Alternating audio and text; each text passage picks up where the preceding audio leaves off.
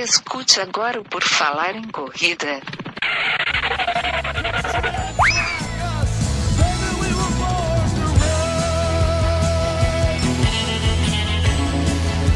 Are you ready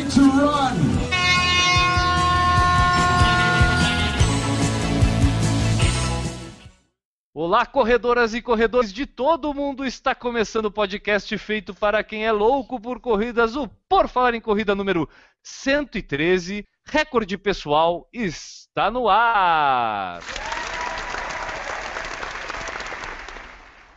Para fazer essa edição do podcast mais irreverente, descontraído, inconsequente, delirante, irresponsável e mais do que centenário do mundo das corridas, se não tivesse isso escrito eu não ia conseguir falar, tu sabe, né? Com apoio de Garmin, temos ele, sua frase motivacional, o homem onipresente nas redes sociais com o perfil de falar em corrida ou arroba Augusto, qual é a frase motivacional para a nossa audiência de hoje, homem treinado por Adriano Bastos? A frase de hoje é: Não pratique até você acertar, pratique até que você não possa errar.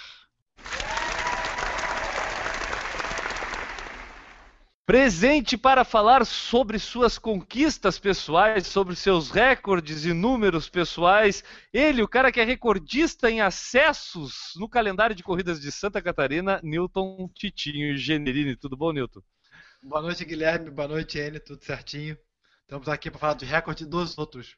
Chegasse, chegasse a ficar meio constrangido com essa apresentação tão pomposa assim, né, Newton? É, realmente. Tá meio emocionado. É, não, não fica assim, Nilton, não fica assim. Bom, deixa eu seguir adiante aqui. Eu sou o Guilherme Preto quem quiser saber mais sobre a rede Por Falar em Corrida de Comunicações, pode acessar o nosso fabuloso, incrível, inigualável site www.porfalaremcorrida.com. Exatamente, nosso site agora totalmente funcionando, totalmente funcional, funcionando perfeitamente, e lá você vai encontrar o relato da corrida e caminhada pela cura é enviado pelo Ronaldo Silva. Como foi a meia maratona de Buenos Aires na visão de Eduardo Ranada? A coluna do Maurício com uma pergunta que precisa das suas respostas. E as colunas diárias do Enio. Além disso, temos o nosso mailing list, onde você pode se cadastrar para receber por e-mail as atualizações do site. E também tem o Snapchat do PFC, o Falar em Corrida, o Correr Vicia, o M. Geronasso, e no nosso site também tem lá uma abinha agora como escutar o PFC, que é, são maneiras de você escutar o Por Falar em Corrida, seja com iOS, Android, Windows Phone, site, feed. Para você que tem dúvida e não conhece, lá tem tudo como fazer para escutar. É, na verdade, se você está escutando isso, provavelmente você sabe como fazer para escutar esse podcast. Isso serviria muito mais assim para você que quer indicar para alguém, mas não tem saco de ficar ensinando como é que faz para escutar. Aí indica acessar o site, ó. Quer escutar o Por Falar em Corrida? Acesse, o, acesse lá o porfalarencorrida.com e, e vai na abinha lá do, e vai falando assim pro amigo, né. Assim, vai instruindo a pessoa lá que tu quer ajudar para escutar o podcast, né? Para que a pessoa seja uma pessoa mais culta no mundo das corridas, que se torne uma pessoa com maior conhecimento, que torne uma pessoa mais alegre, mais feliz com as informações que a gente pro, proporcionar para todo mundo aqui através do Por Falar em Corrida. Pode fazer isso tudo através dessa aba lá no site criada pela nossa produção. Exatamente, tem tudo lá. Acesse, comente, nos ajude então a fazer um Por Falar em Corrida cada vez melhor através do nosso site. Vai lá, também tem o Fale Conosco, clica lá, manda sua mensagem, a gente lê e se puder a gente adapta e faz um Por Falar em Corrida do jeito que a nossa audiência gosta. Como de costume, Enio, vamos dar uma passadinha nas notícias aí do mundo das corridas na última semana? Vamos lá! A primeira manchete é a prata vira o ouro. Adriana Aparecida fica com a medalha de ouro dos Jogos Pan-Americanos de Toronto. Exatamente, na quinta-feira, dia 10 de setembro, a Comissão Médica da Organização Desportiva Pan-Americana, a ODEPA, trouxe um resultado já esperado. A peruana medalhista de ouro na maratona feminina Gladys Terreda testou positivo para o uso de furosemida, medicamento proibido. A medalha de ouro, então, passou para Adriana Aparecida da Silva, que foi a segunda colocada na prova. A Adriana agora é bicampeã pan-americana e também fica com o título de melhor marca continental, 2 horas 35 e 40. Além disso, o Brasil passa a ter 13 medalhas nos Jogos Pan-Americanos, né? Desse ano que acabou, sendo duas de ouro, cinco de prata e seis de bronze. A americana Lindsay Flanagan Terceira colocada na prova vai ficar com a prata e a canadense Raquel Haná com o bronze. A brasileira Marili dos Santos subiu da quinta para a quarta posição. Legal, parabéns aí a Adriana Aparecida, que conquistou a medalha de ouro merecidamente, porque a primeira colocada trapaceou, vamos dizer assim, né? Não é tão legal lá porque ela não subiu no pódio, mas pelo menos vai receber a medalha de ouro, né? Fica registrado ela como bicampeã.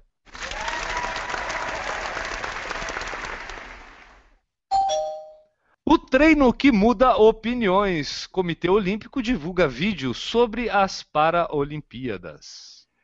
É um vídeo bem legal que está rolando aí nas redes sociais do, do comitê para divulgar a importância das Paralimpíadas, que são marcadas por doses de superação e emoção. É, eles produziram um vídeo para divulgar, né? E esse vídeo, intitulado de O Treino que Muda Opiniões, mostra atletas paralímpicos profissionais treinando em ambientes junto com outras pessoas que acabam se surpreendendo com as habilidades na esteira, musculação ou lutando judô.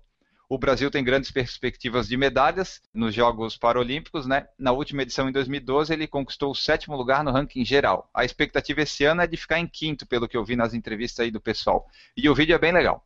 Cara, é, muita gente olha as Paralimpíadas pelo espírito de superação, mas, cara, esse pessoal, o atleta paralímpico, tem de capacidade Nesse vídeo que ele falou, é, é impressionante a mulher do, a menina do judô. Ela dá um golpe, um golpe perfeito, cara. Tu não diz, na luta, tu não diz que ela é deficiente visual, no caso.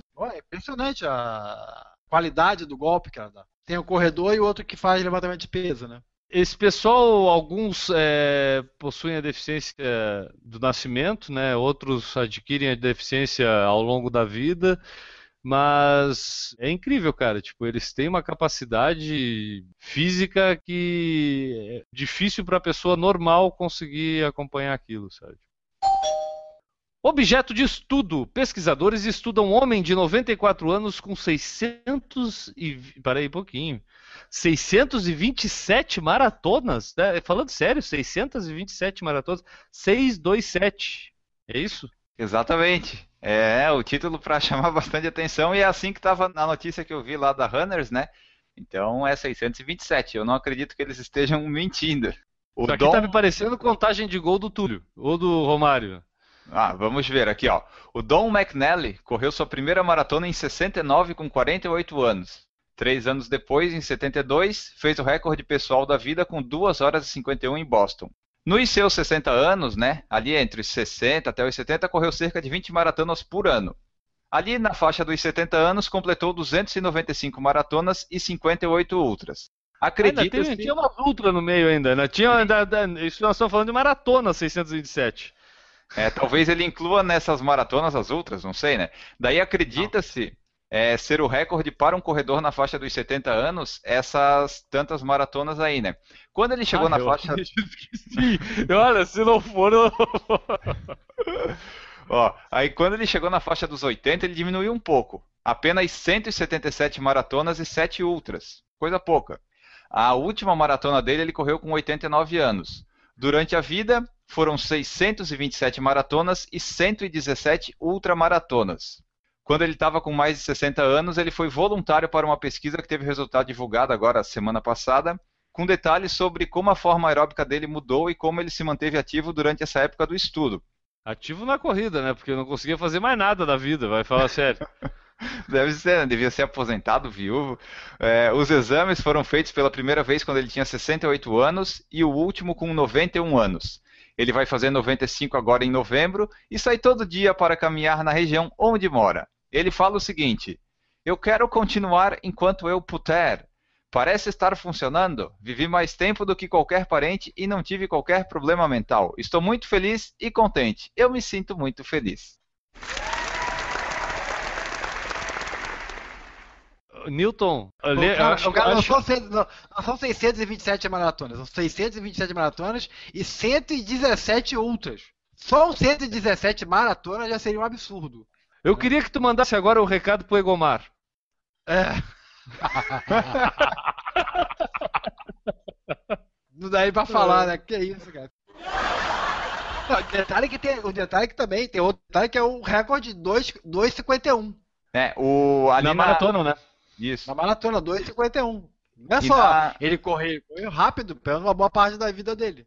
É, e na notícia ali tem uma parte, eu não lembro agora se era nos 70 anos e tal, que a média dele ficou em 4 horas, assim. Daí foi aumentando para 4,20, 4,30, porque foi caindo, né? Mas ele manteve uma, uma média boa, mais rápido do que as nossas maratonas, por exemplo. Não, e, começou, e começou com 48 anos, né? É, 40, na verdade, a única semelhança entre eu e ele é isso. Primeira maratona aos 48 anos. Acabou. Acabou a similaridade. Quantas faltam, Newton, pra chegar a 627 aí, nós tentar esse recorde aí 624. anunciar aqui? 624. Tá bom, falta pouco. O Enio que, te- que entre nós seria quem tem tempo aí pra de repente alcançar esse recorde, né, Enio? Quantas tu já fez, né, Enio? Eu fiz 6. E já não aguenta mais, né? Não, já enchi o saco de treinar pra maratona. Mas é um cara que nesse aqui, na verdade, ele já ele não fazia treino específico pra maratona já, né? Tipo, ele. Ah, vai ter maratona semana que vem, vamos lá. Sabe, tipo, É. tu tivesse correndo, tava valendo, sabe? Ele fez o longão na semana anterior fazendo uma maratona, né? O longão dele já era a maratona da semana A anterior. outra, de duas Todo fim de atrás. semana tem, né? Então, pra ele é tranquilo. Então tá, essas e outras curiosas notícias vocês podem encontrar lá no porfalarencorrida.com. É um dos maiores momentos para todo corredor. O recorde pessoal. Aquela emoção e sensação que todos os corredores já passaram alguma vez na vida, pelo menos uma vez na vida. Até quem corre sem se preocupar com o tempo, sabe qual foi seu tempo mais rápido nas distâncias principais. Pode não saber exatamente, mas é impossível não saber pelo menos os minutos desse tempo. Conquistar o tão sonhado RP ou PB ou o que você quer chamar, o recorde pessoal, depende de diversas situações e variáveis. Nesta edição, vamos conversar sobre o que é um recorde pessoal e quando um recorde vale ou não vale, baseado exclusivamente na nossa opinião e nos nossos critérios. Vou começar já causando polêmica, que eu quero o cara mais polêmico desse podcast dando sua opinião. Newton Generini, recorde pessoal para amador vale? Tem importância? Claro que sim. Acho que tem importância como objetivo para ele continuar treinando e continuar tentando melhorar, continuar no esporte. Por isso que eu acho que o recorde pessoal ele tem que ser é, não ser muito estático, ele tem que ser também meio dinâmico. Não é recorde mundial mundial, ou seja, o recorde que uma, uma pessoa correu mais rápido na vida uma vez. Ou seja, por exemplo, meu recorde pessoal não é o meu caso específico, mas meu recorde pessoal hoje não pode ser comparado com o recorde pessoal de quando eu tinha 20 anos. Não é o meu caso, volta a insistir que eu não corri quando eu tinha 20 anos, mas no meu, quando eu Mesmo tivesse se for 20 melhor? Ah, mas é improvável, né? Então é, é o meu, é o meu caso. E que eu não corria, então qualquer recorde pessoal é recorde pessoal. Mas volta lá quando tu tinha 20 anos. Tu era gordinho, tu era sedentário. Não, 20 anos é fazer educação física, feio. Eu- eu- Isso aí é quando eu tinha 16 anos. 15, Ah, tá. 14. Aí eu emagreci pra fazer educação física. Aí eu era o cara mais enxuto da parada. Não, mas eu não corri. Não, agora, sério, eu acho assim, ó. Um atleta, por exemplo, vamos pegar um exemplo que a gente conhece. O Paulo Machado, por exemplo. Hoje tem 40, deve ter 45, 46 anos. E ele corria na, na, na juventude dele. Então ele comparar o recorde pessoal dele quando ele tinha 20, 20 e poucos anos, e o recorde pessoal dele hoje, não é que seja injusto, porque é a mesma pessoa, mas é, é sem sentido. Eu, acho que tem que fazer uma faixa de, de- uma faixa que você vai ter o seu recorde pessoal. Aquele Recorde senhorzinho pessoal lá que ele tava faixa falando. etária. É, mais ou menos isso. Aquele senhorzinho que ele tava falando. Vamos imaginar, ele chegou com 70 anos, na maratona em 4 e 20 e não é recorde pessoal? Ah, para. Entendeu? Porque ele, aos 45 anos, fez 2,51? Hum, aí, aí eu acho Aí que, que é está? Aí que é o pepino. Aí está a polêmica. Porque o Newton ele está retirando uma parcela da utilidade de relação do recorde pessoal, que seria tu comparar o teu tempo contigo mesmo. Em condições diferentes ou não, aí a gente vai discutir um pouquinho mais adiante, talvez isso. Mas eu acho que eu entendo também o que o Enio quis colocar da seguinte forma. E se tu antes era muito pior fisicamente, isso não é tão difícil de acontecer. A gente tem casos aqui, o próprio o Maurício, caso. é, que, que o faz com a caso. gente. Garanto que são pessoas que, se tu olhar aí numa faixa de 10 anos de diferença, eles estão muito melhores hoje, mais velhos, do que antes. Né? É, é o meu, é, é- é o meu caso, é Guilherme. É o meu caso.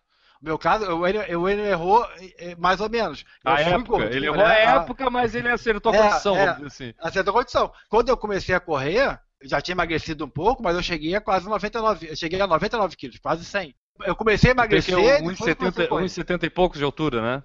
Ou em 73, 74. E hoje eu tô com 78, 77 quilos. Tá uma luta brutal pra tentar Eu tô mais magro que o Newton. tá uma luta brutal, mas tá feia a coisa. A lasanha tá ganhando. Pra mim, esse recorde pessoal é o, é é o recorde pessoal e que eu levo em consideração que além de ser um recorde pessoal, tem é, o recorde. Poxa, eu tô cinco anos mais velho ainda. Então, além de fazer um tempo mais baixo, eu ainda tenho um plus, no meu caso, que eu olho na minha cabeça, além de ser um re- recorde pessoal, é um, mais um mérito por ter um tempo maior, ser mais velho, né? Vamos estabelecer algumas coisas aqui. Porque o que acontece? A gente, é, é, o recorde pessoal, ele, eu para mim, ele vem dos profissionais, aonde se dá valor ao personal best, né? A gente vê até, né, Enio, lá no mundial sempre aparece o nome, nomezinho do cara e o PB com o tempo que seria a, a marca melhor dele. Tem o season best, né? Que é o SB, que é, Exatamente, é o melhor tempo também. dele naquela temporada. Temporada. E tem, exatamente. e tem o, o- aí se ele é recorde mundial ou se não é. Bom, o personal best é a melhor marca daquele cara. Nos profissionais serve para dar meio que uma referência. Mas como o Newton falou, realmente, às vezes, pô, o personal best do maratonista que fez o personal best dele é em 2000, hoje em 2015, pô, esse cara tá num field de uma maratona, talvez se apresentar aquele tempo de 2000 hoje, talvez não signifique muita coisa. Para mim signifique muito mais o season best dele. É, é, Nessa eu- eu- temporada, como é que ele tá? No nível profissional tem uma utilidade muito maior até para ter uma noção de, né, de quem vai ganhar, quem é o favorito, quem não é. Mas para nós amadores, aí vamos trazer agora para nossa categoria aqui de amador, é uma referência pessoal. E aí eu acho que é, é dentro disso que a gente está discutindo inicialmente, vai muito também de que referência que a gente quer. Eu quero uma referência, porque eu, por exemplo, eu, eu minha- talvez a minha melhor condição física, eu não praticava corrida. Eu praticava outro esporte. Se naquela época talvez eu corresse, eu tivesse feito um tempo melhor do que eu fiz depois que eu comecei a correr. Ou seja, eu posso dizer que a minha melhor fase física é quando eu fiz o meu recorde pessoal numa meia maratona? É meio complicado. No meu caso, é, isso fica assim. Agora, numa pessoa que foi obesa, que evoluiu, já serve muito mais. né? Então, a gente tem condições diferentes aí. Eu acho que cada pessoa tem uma análise a ser levada em conta. No entanto, vale a pena, né? Eu acho que vale a pena. O Enio, Enio, tu que tem uma, uma carreira constante né, de corrida, desde que começou, nunca parou. Pra ti é um fato que vale bastante a pena e tu leva em consideração todas as distâncias, né, nos teus registros de, de recorde pessoal. Sim, é, eu tenho o registro de todas elas, mas eu acho que as principais, pelo menos 5, 10, 21 e 42 são as básicas. Essas tu tem que ter, né? As outras são frescura de quem tem toque, né? Mas 5, 10, 21 e 42 tu tem que ter. E o recorde pessoal, só deixando claro, né? Lógico que o pessoal que nos ouve já sabe, é o seu menor tempo na, nessa determinada distância, né? Seja 5, 10, 15, 15, quer dizer, 15 não, 21 ou 42, né? É o É. melhor tempo que você conseguiu fazer para aquela distância. Boa, professor. Vírgula. Vírgula. Dependendo da fase da vida. É, essa vírgula que eu quero botar, entendeu? É porque, assim, por exemplo, no teu caso, Newton, no meu, a gente ainda está em condição de fazer o recorde pessoal da vida é, por- com qualquer idade. Sim. Mas daqui um tempo não vai mais dar. Daí vai ter Não, que ser certeza. Não, não ele. Pe- Pensa você mesmo. Você tá correndo, fez o teu, teu recorde pessoal agora, ok? Beleza? Mas mais um tempo, tu vai parar daqui. Vamos imaginar que daqui a pouco você pare, casou, tem filha, etc, etc, etc. Engorda, blá. Imagina você com 40 anos, 45, voltando a correr. Qual é o teu recorde pessoal? É. Entendeu?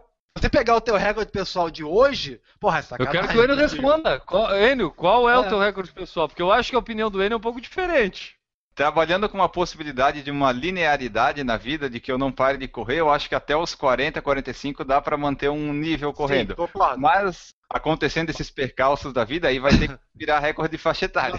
Os percalços é você conseguir Ah, eliminar. mas eu, eu acho que se a gente considerar isso, vai ter gente criando recorde para peso. Não, o meu recorde quando eu pesava sim. 90 quilos. Você a Entendeu? minha teoria? Não, agora, o meu A minha- recorde, agora que eu peso 80, meu recorde mas é pega, outro. Não, agora que eu peso 115, o meu recorde é um pouco mais dentro. É, não, eu concordo com Inclusive, a minha teoria é que esse negócio de faixa etária tá errado. Devia ser que nem o judô. Né? Que nem ali no Jair. Peso. É faixa etária e peso, porra. Entendeu? Aí, Sacanagem. alguém pensou em alguma coisa. Parabéns. Olha, olha, a plateia tá empolgada, cara. Olha só.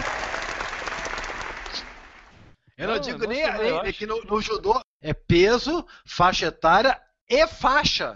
Ou seja, o Nível. marrom luta com o marrom. Pô, então, eu só tenho 5 anos de corrida, eu não posso correr com o seu Ademir, por exemplo, que tem 50 anos de corrida. Isso é um absurdo. Entendeu? Exato. Eu posso competir com o Cleto, por exemplo, que é da minha faixa etária, o Aderaldo, que é da minha faixa etária, mas é mais leve. O Cleto, por exemplo, deve ter metade do meu peso. Mas então, quer dizer, recorde pessoal a gente pode ter vários ao longo da vida para a mesma distância, então. É, o que eu acho é que assim, tu tem o teu recorde da vida, que vai ser aquele lá que tu fez quando tu tinha 20 anos ou 30 e nunca mais vai bater, e tu vai ter que ter consciência de que nunca mais vai fazer aquilo, e tu pode separar por faixa etária. Tipo assim, dos 20 ao 24, meu recorde foi, sei lá, 47 minutos. Agora, de 25 a 29, foi 45. Não seria legal então a gente criar a, a gente criar ó, a pretensão, mas é a gente estabelecer que seria legal a gente ter um tipo algo season best para os amadores que seria por categoria, category, category best, né? Tipo, Ah. meu melhor nessa categoria, meu recorde nesta categoria, meu recorde na 30 35 anos. A gente pode criar uma variável de Newton, entendeu? Que é uma, uma, uma variável que se aplica ao tempo dependendo da sua idade. Ou seja, a cada ano você multiplica aquele valor para essa constante. Constante de Newton, já temos até o nome, entendeu? Um acaso, escolhido ao acaso. Constante de Newton, uma, va- uma, uma- um valor fixo que você aplica ao teu tempo para saber se é recorde pessoal ou não relativo à sua idade. Mas tu sabe que eu acho que já tem umas calculadoras que fazem essas projeções. Ele, eu inventei isso agora. Ninguém nunca pensou nisso. Não, mas eu, é, mas eu acho que tem que ter. Tu tem que ter o teu recorde da vida, o teu recorde do ano e o por faixa etária depois, e daí, pelo menos esses três aí pra tu não ficar deprimido. Porque, tipo, o Eduardo, por exemplo, ele gosta de correr forte todas as corridas. Mas vai ter uma época que a idade vai chegar, já tá lá com seus 45, 46, né? Quando chegar lá nos 50, 50 e pouco, não vai dar mais. Ele vai ter que aceitar que vai ter que fazer por faixa Eu acho etária. que ele não vai aceitar. Ele tá ouvindo, né? Eu acho que ele não vai aceitar, não. Uns três anos depois, talvez ele aceite, entendeu? Ele desista. Aceitar não, ele desista. É, mas eu acho que até os 50 anos dá pra brigar por recorde pessoal. Pelo que eu vejo o pessoal treinando aí. Bah, eu acho até que uns mais, 55, cara. aí. Não, o caso do Edu ali, eu acho que os 55 ele vai estar ainda batendo Mas é- é recorde aquilo ou que eu ou na dele. É aquilo Depende que eu falo, eu pessoa. acho que vai muito da pessoa, vai muito da pessoa, porque, por exemplo, é. eu, meu, a minha primeira maratona eu fiz em 4 horas e 50. Se a minha segunda maratona eu fizer com 40 anos e fizer em 4 horas e 30, eu bati o meu recorde no prazo aí de quase 15 É. anos. E isso é uma coisa importante, talvez a gente possa falar no próximo bloco, que é tipo fazer recordes é, aos poucos, sabe? Não fazer um recorde estrondoso de uma vez só. Então vamos falar sobre isso, Enio. Vamos bater um papo agora sobre a progressão, porque quando a gente começa a correr, a primeira corrida é recorde pessoal. A primeira corrida é recorde pessoal mundial, certeza. Ali é a única vez na vida que tu vai ter certeza de bater o recorde pessoal. Então toda a distância que a gente começar, a gente vai poder ter um recorde pessoal. No entanto, né, Enio, motivacionalmente, a gente tem uma dica para dar. Qual é a dica que tu dá? A dica é, sim, você não pode bater o seu recorde pessoal, correr com tudo da primeira vez. Quando, tipo, você fez lá sua primeira corrida 10 km, ah, fez uma hora, beleza. Aí tu treinou, treinou, vai na segunda, faz em 49. Não! Faz em 58, faz em 57, faz em 56. Calma! Aprecie, saboreie os recordes. Não faça que nem eu, de 50 fazer 47, depois fez 45 e nunca mais fez nada.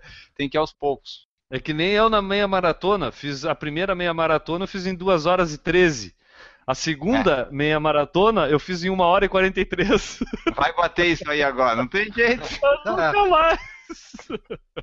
Na pior das hipóteses, sentiu que tá indo rápido, para! Para, pô! Tipo, Entendeu? se viu que é o recorde, recorde.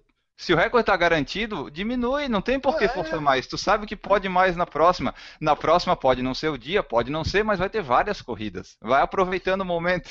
O Newton vai entender o que eu vou dizer. Seria mais ou menos executar o método Sergei Bubka de recordes ah, pessoais, né, Newton? Exatamente, exatamente. Ele vai de um em um. Ele podia Sim, pular time que 10, fica. mas ele vai de um em um. E deixa um tempinho, né? É perfeito. Não, ele, ele em termos de marketing foi perfeito. Ele, ele pulava um, fechava uns seis meses, aumentava mais um, tava sempre na mídia. Perfeito. É isso aí. É, e- mas é difícil, porque quando a gente começa, né, e geralmente quem está nos escutando já tem um- algumas corridas realizadas, já podem ter cometido muito desse erro. de ter prova de 5 km, o cara geralmente bota a língua no joelho para depois quebrar. Eu, eu, se eu não me engano, o meu recorde em 5 km é lá das minhas primeiras corridas, sabe? Tipo, dificilmente vou chegar, acho que é 21 minutos nos 5 km. Não, não, não consigo fazer isso de novo, acho que nunca mais. Nem quero, talvez. Talvez eu nem queira. E daí, só sobre a progressão, por exemplo, é, na meia maratona eu consegui fazer isso legal. Eu comecei com 2 horas e 1, 1 hora e 59, 58, 54, 49, 46. Aí foi ficando mais difícil. Já nos 10 quilômetros eu baixei muito rápido. E é sempre bom tu poder, se der, né? Porque às vezes também é o dia e nunca mais tu vai conseguir, tu força lá e faz o recorde. Mas é legal fazer vários recordes, porque dá uma sensação de que tu tá fazendo as coisas muito certo. E atingi o meu recorde pessoal. Já estou aqui há algum tempo com esse recorde pessoal e determinei que quero bater esse recorde. E não estou conseguindo. Eu devo me sentir uma pessoa frustrada, porque isso vai acontecer um dia, cara. É o que a gente tava, começou falando lá. Até quando o meu recorde pessoal vai valer, porque talvez eu nunca mais consiga quebrar ele.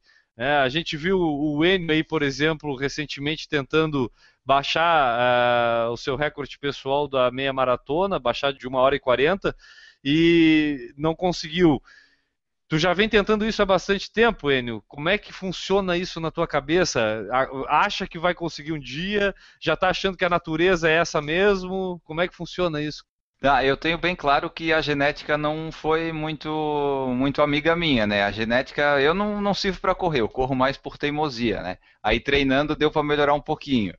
Só que, tipo, o da meia maratona, eu só continuo porque eu sei que dá. Mesmo com é, não conseguindo, não sendo privilegiado pela genética nem nada, eu sei que dá. É só encaixar um dia bom que vai dar. Só que depois que eu fizer, se eu fizer 1,39, aí eu já não sei se vai dar. Depende muito das análises que eu fizer do Garmin depois da prova. Mas, tipo, eu insisto enquanto eu vejo que dá, sabe? É, meia maratona ainda dá para tentar 1,39. Na maratona, se eu fizer a maratona, quase certeza que vai dar para fazer abaixo de 3,59.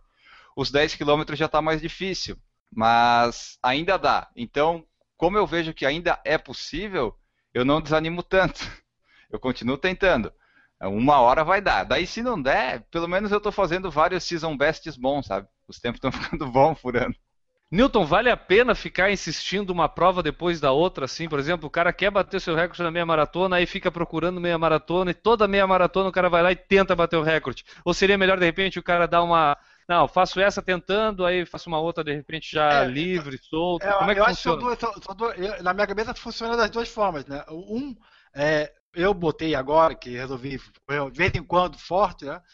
que uma vez ou outra eu vou correr forte. Vou treinar uma prova, não que eu vá treinar para aquela prova, mas naquela prova eu vou correr forte. Eu vou sair lá na frente, entendeu? E vou correr forte. As outras provas eu vou para correr como tiver. Se tiver um dia como hoje, por exemplo, estava um dia excelente para correr, eu estava me sentindo bem, não tinha muito conhecido para eu ficar batendo papo e tal, então eu acabei correndo forte. Inverso é bem verdadeiro. Às vezes você vai lá pra correr forte, mas, pô, tu chega lá, tem uma galera, ou na, na, largada tu já fica atrás de um monte de gente. Isso é uma coisa. A outra coisa é como você lida com a frustração, né? Porque o problema do personal best, de você correr atrás do personal best, é a vantagem dele passar a ser uma desvantagem. Ou seja, você vai atrás do personal best que te motiva a treinar quando está chovendo, quando está vento, quando você não está muito legal, etc. Porque você está atrás do seu personal best. Mas ao mesmo tempo, quando você não está conseguindo atingir o personal best, você pode se desmotivar a continuar treinando. Porque você não está conseguindo. Depende de como você lida com essa frustração. Eu tenho certeza absoluta que eu vou lidar muito mal. Então, vou assim, ó, é legal, é bom, tal, mas não é o objetivo do mundo. O objetivo do mundo é me manter em atividade, manter o peso e manter os, os exames cardíacos e, e, sanguíneos bons. Então, é, é, o recorde pessoal tem que tomar cuidado com isso também. Que, o Gwen está falando, ele vai bater o recorde dele, vai chegar a 1,39, ou o Papedu, né? Vai chegar lá no recorde dele, vai bater, vai bater uma hora que não vai bater mais. Como é que você vai lidar com essa frustração de não conseguir mais bater o recorde pessoal. Porque isso vai acontecer. Ponto final. É. Eu, eu, a minha experiência é o seguinte, eu tive uma progressão de tempo muito grande no tempo que eu pude correr realmente, depois veio as minhas lesões, aí eu meio que sabia da minha impossibilidade de bater recorde, mas queria continuar participando e aí diminui bastante a minha velocidade. E foi assim que eu fiz a minha, a minha maratona. Eu fiz naquele esquema de vou completar, que seja dentro do tempo das 6 horas, que é o tempo limite da maratona. Então eu já há algum tempo eu não busco recordes por causa da minha condição. Agora me recuperando da cirurgia, tentando botar a parte física em dia, talvez eu volte, porque até é, um tempo atrás eu comentei com o próprio Enio sobre é, a questão de motivação, porque também a vida inteira ficar só participando da corrida, sem querer fazer um pouquinho melhor, desmotiva, cara. Tipo, chega uma hora que não, só ir lá fazer trotezinho Sim. na prova vai perdendo a graça. É um, é um esporte que requer o desafio com uma referência que é o tempo. Né? Sim, mas a diferença, Guilherme, é o correr forte e personal best. É isso que eu digo. Eu vou para determinada prova para correr forte. Se virar o personal best ou não, Entendi, não importa, entendi. Entendeu? Eu acho que eu faço a mesma prova, coisa. Vai ter prova, por exemplo, ontem, hoje no bate-papo inicial ali com o pessoal, eu, a Eliana lá do Juarez perguntou, vai, vai fazer para quanto? Eu falei, ah, vou fazer para 52, 53, tá bom, tá de meu tamanho. Entendeu? Eu não tava afim de, uhum. não tava muito animado para correr. Tava frio e tal. Mas no final eu fiz 50. Porque no meio da corrida, sabe, assim, poxa, alguém te passa e tu vai acompanhando, enquanto tu olha, poxa, cara, fiz 5 minutos desse quilômetro, vou tentar manter aqui de novo, vou tentar manter de novo. E aí vai. Não é ir lá para fazer 55, 56, passeando toda a prova. É ir lá fazer 55, 56, que você vai acompanhar a Juliana, por exemplo, que está voltando, ou o colega teu que está começando a correr. Não, mas nessa prova aqui, ó, essa prova eu vou correr forte para 51, 52. Meu personal é 50, não importa, vou correr para 51, 52, vou correr forte. Então, é, é, o meu medo comigo é isso. Se eu chegar no 48, né, que a gente vai chegar lá né, no domingo, é 27, chegar, quando chegar no 48, meu amigo, vai ser foda para bater de 48. E aí, o meu medo é desanimar, entendeu? E falar assim, Sim. ah, não, tanto faz. Esse sempre foi o meu medo. Tanto que eu costumo achar que eu me subestimo na, na, na estabelecer minhas metas para as corridas, sabe? Tipo, eu sempre. A maioria das minhas corridas eu superei as minhas, as minhas metas para a corrida. Não que seja isso o personal best, né? A, a não que a meta pessoal. fosse forte, né? Não que a meta fosse forte. Você faz uma meta totalmente viável para não se frustrar. É mais ou menos o que eu faço. Mas, no entanto, chega uma hora que tu vê que aquilo está sendo de, de, menos, né? Tipo, tu tá te subestimando. Então, eu, não, eu acho que eu nunca tive uma experiência de tentar um tempo e não conseguir aquele tempo. A que eu quase não consegui foi a primeira vez que eu tentei passar, baixar dos 50 minutos nos 10 quilômetros e eu fiz 49 e 57, eu acho, na, nos 10 quilômetros de Angelina. Esse é, é um problema. E... Tu sabes que Angelina, né? O qual, qual é o problema de Angelina, Enio?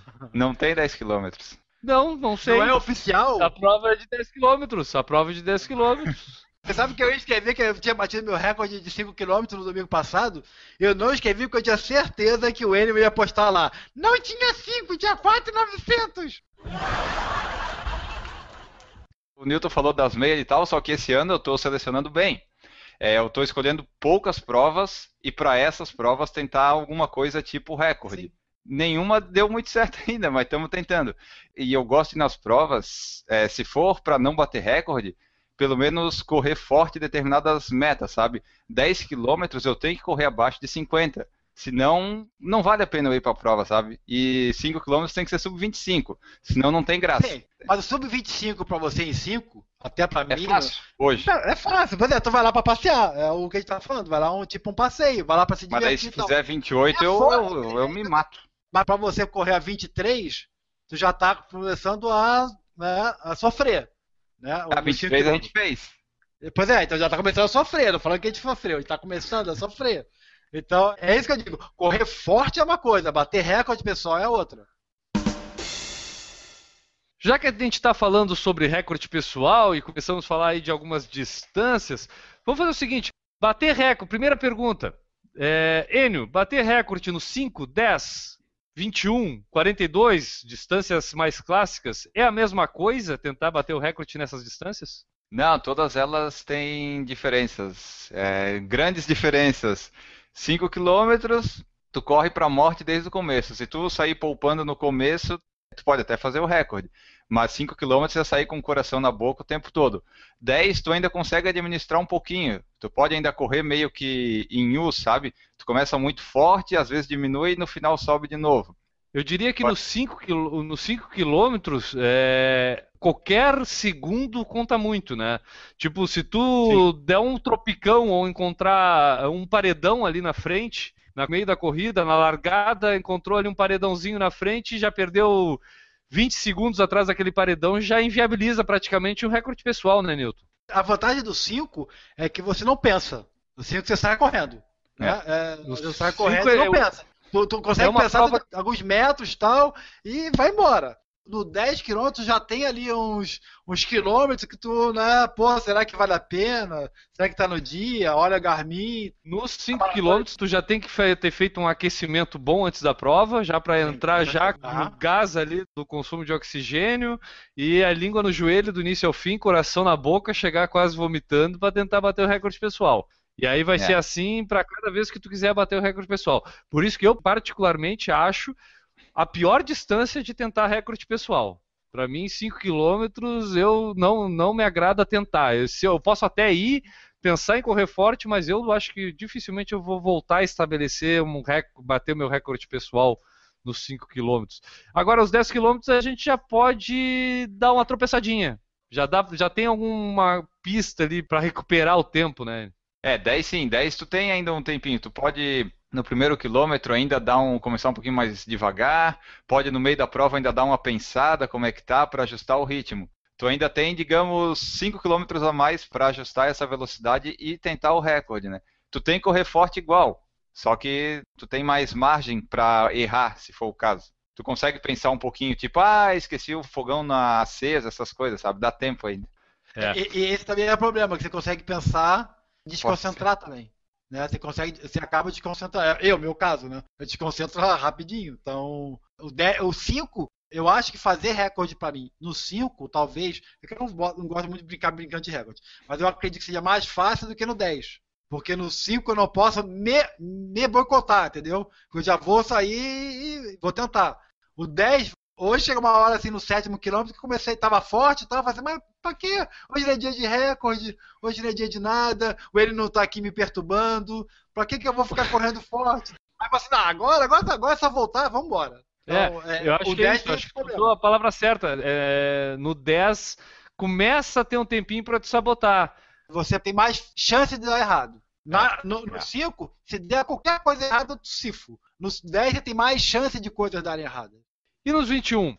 Eu, para mim, e acho que na opinião de muita gente, é, acaba sendo a distância mais legal de a gente tentar um recorde pessoal, porque ela já começa a envolver muito mais uma questão tática, uma questão de além da técnica ter que ser mais aprimorada para tu economizar mais energia, tu começa a dar valor a essa questão de economia de energia no movimento, na própria forma até de nutrição durante a prova, nos períodos de prova, quando tu acelera. É uma prova mais gostosa, eu acho, de bater recorde pessoal nele. É melhor, é a distância ideal assim para correr, né? Só que tem aquela coisa toda, tu consegue ver com muita antecedência que tu não vai conseguir fazer o que tu quer no dia. Tu pode ter que passar 16 quilômetros correndo, se arrastando, sabe? É, se, se no dia tu tá encaixado e tal e vai, tudo bem. Mas no caso do Newton, ele tem 11 quilômetros a mais para pensar em parar, e se ele vê que o ritmo não encaixou, ele já vai. Ah, que, que, é. vai pra puta que pariu. Abandonou essa bosta. Que essa merda aqui. É, não, quanto é, maior é, a distância, mais tu tem que é, ocupar a tua mente ou teus objetivos. É. Newton, o que, que seria pior? Descobrir com muita antecedência de que tu não vai conseguir manter aquele ritmo para chegar no teu recorde pessoal, ou faltando 200 metros, tu vê o segundo andar mais rápido do que deveria. Qual situação dessas ah, nos 21 km é pior? Eu acho que o primeiro é pior primeiro é pior porque o outro ainda fez a sua parte, entendeu? No primeiro, você entrega e lá no. Acontece, acontece muito, né? Isso aí é uma coisa que acontece muito. Você chega lá no 11, você quer fazer. Vamos para facilitar a conta. Tu quer fazer 1,50. 55, 55, Opa. mais ou menos. Isso. Então tu chega no primeiro 10, tu tá com 55, tu já fica assim, porra, não tá dando. Tu chega lá no 11, 61, porra, não vai dar.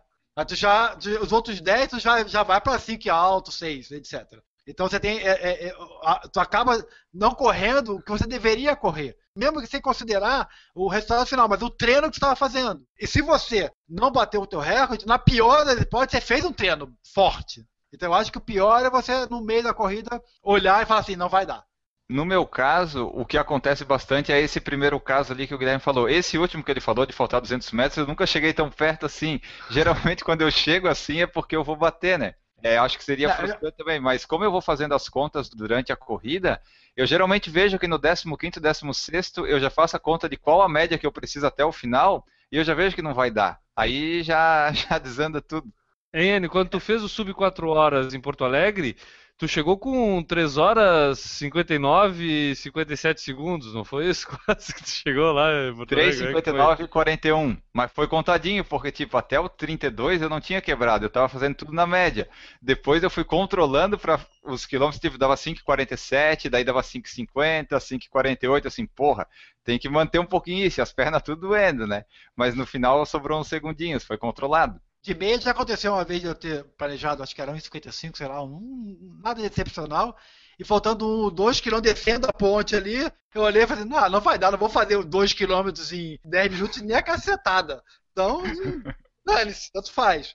Mas tudo bem, mas aí vai, vai, em vez de fazer em 10, faz em 11, 11 e pouquinho, faz diferença. Mas lá, o lá de trás é que faz diferença, porque aí tu não treina direito, quando eu fiz esse tempo maluco de 1 hora e 43 na minha segunda meia maratona, foi algo meio estranho e meio. É, ficou meio com um conflito na minha cabeça, justamente nessa distância no quilômetro 17, que é quando tu vai entrar na ponte ali para voltar lá para o estreito e, e, concluir a meia maratona. Porque eu, eu, tinha colocado, eu uso o Garmin com o Virtual Partner, aquele ali, aquele parceiro virtual que vai junto no reloginho dizendo se tu está à frente ou atrás do tempo que tu estabeleceu para ti. Eu tinha colocado para terminar em 1 hora e 55 a prova. E quando eu cheguei no quilômetro 17, eu olhei, eu estava 6 minutos, 7 minutos à frente do meu parceiro virtual. Aí, pô, a minha cabeça ficou naquela: será que eu me mato agora para tentar bater o melhor recorde da minha vida? Será que eu seguro para. Porque, né, tô com o tempo sobrando para subir, porque a ponte ali, quem já participou aqui da minha maratona meia de Floripa sabe que é uma subidinha enjoada, constante, né? Então eu fiquei meio que naquela, porra, eu posso fazer um baita tempo aqui, o que, que eu faço agora, sabe? Tipo, eu tive ali pelo menos um quilômetro numa dúvida cruel naquele dia. Porque eu vi que eu estava muito além do que eu estava imaginando que eu ia fazer, e que podia fazer até um pouquinho melhor ainda, e, no entanto, pô, pra que, que eu vou estar tá me matando, né? Tava num dia legal para correr e tudo. Então, naquele momento, eu tive um problema sério ali de estar tá muito melhor do que eu imaginava no dia. Eu me lembro que na, a minha decisão foi uma, uma mistura. Eu me permiti dar uma descansada no início da subida da ponte, mas no, na hora que eu vi que eu não precisava descansar tanto, eu ainda aí continuei correndo, mas aí não forcei tanto a, a puxada. Então eu cadenciei. Podia ter feito um pouquinho melhor, mas é, com certeza eu já estava meia hora à frente do meu primeiro tempo em, em, meia maratona, não tinha nem o que reclamar, né? Por isso que eu digo, é uma prova que dá tempo de tu errar durante a prova, dá tempo de tu uhum. recuperar, uhum. sabe? Tipo, dá tempo de tu até eu sou uma pessoa que gosta de aquecer na prova, né? Eu gosto dos três primeiros quilômetros para mim, eu não gosto de forçar muito, eu gosto de sentir a prova, de curtir. Então, mais ou menos eu faço um aquecimento independente. Nesse dia eu fiz isso e deu certo. É, e isso acaba geralmente fazendo uma prova progressiva, e a prova progressiva te dá confiança, né?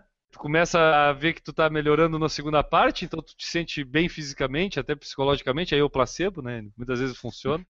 E nos 42? Vamos agora para maratona. Recorde nos 42. Eu nunca tive, nunca tentei, porque a única maratona que eu fiz, eu fiz para concluir. Mas vocês dois já tentaram diminuir tempo em maratona. Como é que é a sensação de tentar quebrar o seu tempo em maratona? Eu sempre bati recorde em maratona. Porque não é vantagem nenhuma, mas. Não, a maratona, a maratona é mais complicado, cara. Realmente a maratona acho que é muito mais complicado você dizer assim, eu vou bater meu recorde hoje. Tem muita variável no meio ali que influencia, dizer, é, eu vou bater meu recorde. Eu acho que você tem é que muito, treinar e ir para bater. É muito mas... tempo, é muito tempo para dar uma merda, né? É, exatamente. Muito. Ah, é, que não falta. É alimentação, é perna, é, é um. Porque um topicão, você machucou um pouco o calcanhar, mais um quilômetro, não tem problema. Ter cãibra, faltando um quilômetro, ah, tu vai embora, tu vai tentando. Deu cãibra, faltando 17 quilômetros, é um pouquinho mais complicado, né? Entendeu? É um pouquinho mais e faltando mais... cãibra na segunda perna, aí tu vai, pô, tem que ir, né? Que- Dá vontade de ir no banheiro no quilômetro 27, Enio. O que que acontece? Como é que faz pra quebrar o recorde? Olha, eu perdi um minuto no meu recorde aí no, no banheiro. Essa porcaria dessa bexiga. Mas o do, do 42 é mais complicado por esse fator, né? Tu tem. Mesmo que tu seja um atleta rápido, amador, tu vai correr, digamos, abaixo de 3 horas, tu tem 2 horas e meia, 2 horas para dar um problema. É muito tempo para dar a coisa errada. E tem que saber também que quanto mais rápido for o teu recorde, mais difícil vai ser, né? Não importa a distância. Seja maratona, meia ou 5. Se tu fez lá 3 horas e 30, 3 horas e 29 vai ser bem complicadinho. No meu caso, eu fiz o recorde em Porto Alegre, né? A primeira foi em 4,54. Aí depois no Rio de Janeiro foi tranquilo para baixar, foi 4 horas e 16. Porque baixar de 4,54 todo mundo abaixa, né? É tranquilo. Aí depois eu treinei mais porque eu queria fazer sub 4 horas, porque corredor tem essas maluquices de fazer os números os números redondos, né? Aí eu fiz lá 3,59, Buenos Aires foi meio jogado e daí eu cansei de treinar para maratona. Mas, Enio, vale recorde em treino? Mas nem pensar. Como Eu assim, cara? Eu vejo. Eu vejo um monte de gente publicando. Fiz recorde hoje no meu treino, hoje de manhã, Enio. Como assim não vale, cara? Vale só como referência para tu saber que na prova tu vai conseguir, mas não conta. Tu acha que o Wilson Kipsang colocou lá, ah, fiz meu recorde nos 42 depois desse treino? Não, tu tem que ir numa prova que tenha a distância correta. Isso vai ser difícil também. Ter a prova que tem a distância correta vai ser feito. Não, mas esse é o próximo, é o próximo bloco. Mas assim, no treino não vale. O treino é treino. Prova é prova. O Grêmio prova ganhou de 3 a 10 0 que tem dos no- reservas lá. Não vale o treino. Tem que ganhar no jogo. Não pode perder em casa. Hein? Tá, treino é aí, treino, aí, corrida é corrida. aí, aí na prova diz que tem 10 km tem 9, então vale. Não, não vale. Vale pros Vale ou nove não se vale? tu quiser, mas no oficial não é. O Newton, eu Mas- tenho uma coisa pra falar na- no circuito para todos. É Ah. quando acabou os 5 km, ele olhou o relógio e falou assim: Puta que pariu, não tem 5. Foi na hora que chegou que ele falou. Não, não tinha 5, nem tinha mais 100 metros pra gente continuar, né, cara? Também não tinha. Então a gente está determinando que para nós amadores o que vale é a distância registrada no nosso Garmin com o tempo que a gente fez e a distância, se não tiver 10 km no Garmin, não está valendo recorde pessoal. É isso? Mas tem que ser na prova. Tem que ser na prova, Na prova. Treino não vale, Prova. treino não vale. ele. Eu não concordo totalmente. Não discordo nem concordo totalmente. Explique-se. Explique, explique, explique, por favor. Fico em cima do muro. Porque eu, eu acho que, é, por exemplo, é, é muito difícil prova ter a distância correta. Correta, correta mesmo, pode ter 10 e 100, 10 e 50, 9 e 50, 9. Então, é complicado ser um, um recorde pessoal totalmente honesto. Você, você fez 10 quilômetros em 49 e 42. Tu fez 10 e 50 ou 9 e 50. Dificilmente vai ter 10. E no treino, não. No treino você vai correr pelo Garmin, que é o que a gente está considerando como recorde oficial. Vai ter 10 km. No 10 tu vai fazer pá! Parou. Então, eu acho que, realmente, eu concordo com ele. Que tem graça é na prova. Mas não usar aquela referência também do Garmin, do treino, como um recorde pessoal. Não oficial. Gustavo Veta a favor. Ah, eu acho que, cara, realmente, vamos lá. Em questão de referência, que seria o motivo de se utilizar um recorde para se ter uma referência, é necessário que a referência seja feita com base em dados iguais. Ou seja, a distância tem que ter, se tu está falando de 10 km, tem que ter 10 km. Se tu chegar e a prova foi mal medida e ela teve 9,800, faltaram 200 metros, Pô, tu não pode dizer que tu fez, é, porque ali pode ter sido comido alguns segundos por quilômetro em relação ao ter realmente os 10 quilômetros. Com diferenças menores, pô, aí como é que a gente faz? Quando a prova tem um pouco a mais, já é mais fácil de tu saber, né? Dá pra voltar ali no tempo e saber, pô, com 10 quilômetros eu cheguei com quanto? Quando tem a menos é o problema. Quando tem a menos, realmente fica difícil de tu estabelecer e- uma referência. Pra mim, eu acho que não tem importância nenhuma se tem 10 ou 9,800. Mas a gente tá fal- falando de recorde. De recorde, às vezes, é 2 segundos, 3 É segundos. referência. Aí, vamos imaginar, a 5 minutos do quilômetro, cada 100 metros é 30 segundos. Ou seja, 9,900, tu bateu o teu recorde em, 30, em 29 segundos sem ter batido o recorde. Pro teu recorde pessoal, você quer considerar, quer fazer marcação bonitinha, aí eu acho que o treino tem que ser Ah. considerado. Por exemplo, nos 10 quilômetros, quando eu fiz é, abaixo de 50 minutos em Angelina, e o Enio já questionou aqui, dizendo, não, opa, Angelina não tem 10 quilômetros. Mas tem Mas bom a pra gente- cacete. Ah, aí o Newton pegou a questão. E se naquele dia que eu fiz abaixo de 50, na distância que tem lá em Angelina, eu tivesse corrido uma track field aqui na beira-mar? Aí tu ia fazer Pô. o que tu fez. Mas ah, o Everton vai muito mais rápido. Não, o que ele fez na track field quando ele correu aqui. tá. Quanto que eu fiz? Eu nem lembro. Deixa eu ver aqui Ah, quanto tu- é que eu fiz. Tu fez uns 47 por aí, acho. Ah, Enio, o meu recorde nos 10, 46 e 17 na track field de Guatemi. Foi nele que eu me baseei também pra fazer o meu. Todos os meus recordes, na verdade, eu, tu fez antes de mim, né? Daí eu sempre me baseei pra ter os recordes do podcast. Só o do 5 que eu não consegui ainda. Do 5 não rolou. Eu, do 5 eu fiz naquela lá da Palhoça, cara. Eu cheguei um Da- pouquinho atrás de ti naquela lá. Cara, lembro que era de morreba naquilo. Muito eu, cada morro. vez, eu cada vez que eu ando- fazia, dobrava uma esquina, eu dizia, não pode ser isso tudo de morro. E não tinha descida, era só subida. Parecia Só que eu não ia descer nunca, cara. É. Aquela, eu acho que eu fiz, deixa eu ver aqui, Corrida Rústica da Palhoça, 22 e 20. Outro dia, se eu tivesse feito 5km na Guatemi naquele dia. Mas aí tinha Garmin aí? Já, Sim, já aqui tinha. foi. Essa deu 5, essa deu 5.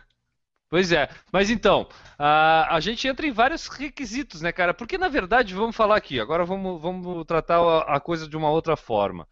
É difícil a gente também comparar recorde em corridas diferentes. Porque a gente pratica um esporte que tem muita interferência do lugar aonde a gente corre. Tipo, se tiver uma subida a mais, se for mais plano, se tiver o clima, o dia. Então, daqui a pouco, é, se o objetivo é ter referência, vale muito mais a pena daqui a pouco tu fazer várias vezes aquela mesma prova, por exemplo, como a gente está falando aqui, track field é, do Shopping Guatemi, que acontece todos os anos, né? E é uma prova que é certa no calendário aqui de Florianópolis, pelo menos aí há 4, 5 anos, imagino eu. E é, uma, é a distância, a- a- o trajeto é o mesmo, a distância é a mesma, é uma distância até por sinal, acho que a prova mais bem aferida que a gente tem aqui. Eu não sei se vocês concordam comigo, mas é uma das mais bem aferidas aqui de Florianópolis. E ali realmente eu posso comparar meu tempo ano a ano. Seria mais ou menos isso, eu acho, né? Sim, é tipo, essa daí da track field, por exemplo, na minha planilha aqui que eu tenho detalhadamente, eu tenho todas as que eu fiz separadas, que daí eu consigo comparar bem. Mas tem também o fato de que, tipo, o recorde mundial dos 10 km em rua, ele é um. Pode ter sido, sei lá, lá na Holanda. Mas vai ter outras de 10 que o pessoal nunca vai bater porque é diferente o percurso. Então, tu pode usar a mesma prova para ter como base naquela prova, que é o que bastante gente faz, né? Tipo, ah, naquela corrida lá em Bombinhas, que é sempre aquela morreba, eu tenho aqueles tempos. Mas o do 10 km que vai valer vai ser o mais rápido que tu fez, né? Independente de onde foi. Claro que sempre vai ser onde foi plano e estavam as condições ideais, né? Sim, aonde facilitou mais a, a obtenção daquele tempo, né? É, e as da track field, como tu falou, são. No meu relógio, pelo menos, sempre deu certinho. Outra coisa é o seguinte, precisa ter chip? Óbvio. Prova recorde pessoal tem que ter chip, tem que, tem que ter a mensagem oficial lá do organizador. Com toda a certeza do mundo. Não vale o tempo do Patrick Macau no relógio dele, vale o tempo da prova.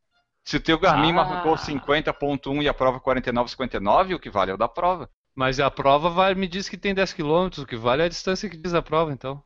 Aí tem o outro problema.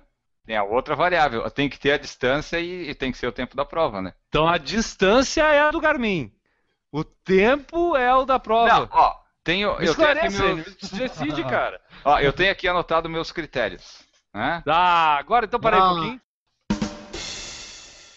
Enio Augusto, o homem dos critérios. Temos critérios anotados, então, para estabelecimento de recorde pessoal. Enio Augusto, quais são os critérios para estabelecer um recorde pessoal? Sim, eu vou falar, ó, mas tipo, se a pessoa é feliz se enganando com recorde em treino, com distância menor, com Garmin, tudo bem. Ela pode ser feliz do jeito que ela quiser. Ela pode fazer o que ela quiser. Só que pra mim não vai valer nada, sabe?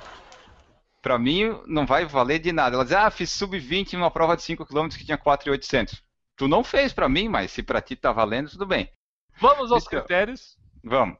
É o seguinte, a prova, no mundo ideal, ela tem que ser aferida por um medidor oficial da CBAT, cadastrado na CBAT. Esse é o mundo ideal, que a gente tem nas provas grandes, geralmente meia e maratona, basicamente. Se não for isso, uma bicicleta ferida, pelo menos. Né? Porque tem aquelas bicicletinhas, só tu comprar, a organização se dá um trabalho de medir, eles conseguem. No pior dos casos, que não é o mais recomendável, mas ainda assim é aceitável porque a gente não pode ser tão rigoroso, é medir com GPS. Só que aí vai pode dar problema, né? Não é o mais garantido. E na prova, se tu vai correr uma prova de 10 km, o teu GPS tem que dar mais que a distância. Se der exato ou se der a menos, tu não pode considerar. Exato até ainda vai, porque ah, né, não vamos ser tão rigorosos. Mas se der a menos, nem pensar. Se der 9,98 em 10 dos Garmin que eu consultar, não vale o recorde. Tem que dar distância maior. Por 9,98 são 20 metrinhos ali. Não, mas tipo, é, depende muito dos Garmin, porque varia, né? Mas, por exemplo, no circuito para todos, eu vi cinco Garmins. Nenhum dos cinco deu mais de 5. E tem que ser Garmin, tá? Não pode ser Runkeeper, porque o Runkeeper sempre marca mais. Esses aplicativos de celular não servem. Aqui eu até peguei o trecho lá de um post do André Savazoni que dizia assim, ó. Numa prova, fazemos ultrapassagens e não acertamos todas as tangências. Desviamos para pegar água, não traçamos um percurso limpo e preciso.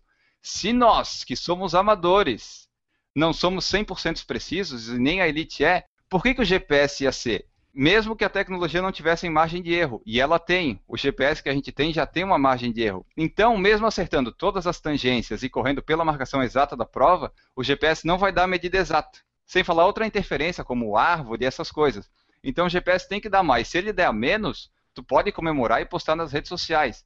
Mas eu não vou considerar, e se for muito escandaloso, que nem ano passado na Corrida pela Paz, eu vou postar na página do Por Falar em Corrida que não valeu nada o teu recorde. Ah, e olha só, o treino não vale, tá? E prova em montanha não conta, porque prova em montanha, né? Prova em montanha não tem percurso, então eu estou falando só de prova de asfalto. Então, basicamente, prova ferida por medidor oficial, se não puder, uma bicicleta ferida e calibrada por alguém da, é, da organização. Na pior das hipóteses, um GPS, e a distância tem que ser maior no GPS. É o data N, o critério N de qualidade de recordes. Se não for assim, nem vem falar comigo. Te agrada esses critérios, Newton? Tu te enquadra nesses critérios do N aí? Eu acho que cada um é cada um. Inclusive porque eu treino forte e ele treina lento. Então por isso que ele não gosta de recorde de treino. Porque corre o risco de eu ser mais rápido do que ele, os recordes pessoais meus de treino, seja mais rápido que o recorde pessoal dele em treino. Porque eu treino forte em treino, porque eu sei que eu posso parar a hora que eu quiser que se dane. Mas na corrida é sempre chato, né? Você parar, andar. Eu, eu acho que é legal você definir um critério para você. Eu acho que o Enio tem razão que é tem o critério dele. É. Critério e ponto final. Porque isso que, você, isso que você falou ainda há pouco, cara, é, é a parte mais importante. Cada corrida é uma corrida. Eu lembro da corrida de bombinhas nessa coisa de bombinhas aí, aquela maldita. São 11 quilômetros, que ela fala assim, ah, 11 quilômetros, eu corro para 5, então eu vou fazer em 55. Não lá. Mas, não, vou morrer. Não, e fora que normalmente é em março, que é o sol do capeta. É então, verdade. porra, é sol escaldante. Tem um morro que teve uma vez que eu, eu acho que eu rastejei naquele morro. Sinceramente, eu tenho quase certeza que eu rastejei nele. De tão íngreme, que finalzinho ali que vai dar na praia é, morro atrás de morro. Então varia muito. A track field de compensação é praticamente reto. Então não tem como não comparar. Não tem como errar, né? Tá, mas deixa eu falar. Na verdade é assim, eu quero estabelecer meu recorde nos 10 km. Aí eu escolho uma corrida. Eu nunca corri ela. Eu não sei se ela tem 10 km ou não tem 10 km. Mas, pô, é... eu determinei que aquela lá vai ser. Como é que eu faço, Enio? Como é que eu descubro se aquela corrida tem 10 km, se eu vou poder tentar lá, ou, ou é aquele negócio, faz que nem o Newton, chega a hora, puta merda, não tem 5 km. Como é que faz? Não, isso aí é tipo, aqui em Santa Catarina é bem complicado isso, mas por exemplo, num post que eu fiz lá no site, na minha coluna, o Vander lá, que é nosso ouvinte, comentou, ele disse que em São Paulo nunca teve problema com distância menor. Inclusive, a única vez que ele teve uma distância menor que deu problema foi aqui na Maratona de Santa Catarina esse ano. Mas eu acho que daí foi por causa do túnel, porque o túnel às vezes dá uma influência, né? Mas enfim, é, lá em São Paulo a coisa é mais Parece que é mais certinho as distâncias. Aqui em Santa Catarina, se você for tentar o recorde aqui, tem que procurar uma das provas tradicionais. Confia na track field, num circuito das estações, essas coisas. Pois é, porque aí o que acontece? Tipo, se tu falou agora, ah, tem o túnel no meio, o túnel pode dar um erro. Então, como é que eu faço para ter certeza se tinha ou se não se tinha? Por exemplo, Nova York, Nova York, eu corri a minha maratona lá, cara, pô, o trecho da Times Square dá um risco assim no Garmin, entendeu? Sim. Porque é, é, é, tanto prédio gigantesco na volta que o sinal do Garmin lá no meio não, não, não responde. Eu cheguei a ficar preocupado de meu Garmin ter desligado no meio da prova, que ele parou de registrar tudo. Pô, lá, lá pelo 16 quilômetro que ele voltou a funcionar. Por sorte, ele registrou o caminho, estava registrando, não sei como. Ah, mas chega a dar um medo. É nessas provas grandes, tipo meia de Nova York, tu tem certeza que é a ferida. Não tem como não ser a ferida. Tu nem precisa de Garmin, tu pode só no lap, sabe? No lap automático, tu passa pela placa e aperta. Porque aquilo ali vai dar, vai dar certinho. Só que daí tu vem aqui pra Florianópolis, aí tu é uma esculhambação. Ah, acho que também nem tanto, assim.